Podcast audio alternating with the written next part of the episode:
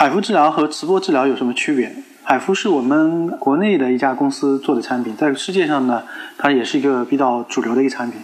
磁波呢是以色列公司做的一家产品，它们两者的区别呢，海服是在超声波底下进行监测的一个治疗的方案，那么它的相对来说治疗效率比较高，能量比较高一些。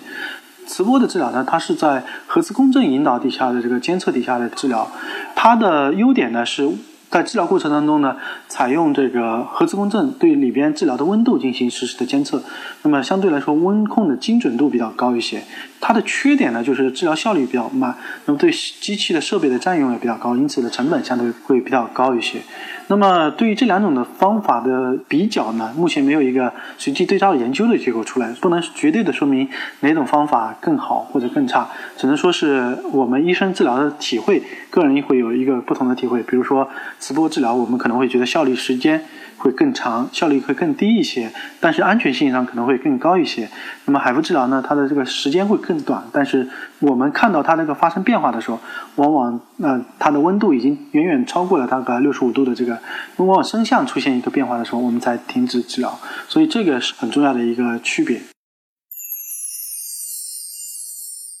听众朋友们，大家好，我是龚晓明医生，我的新书《给升级的情书》出版了。这是我第一本的书，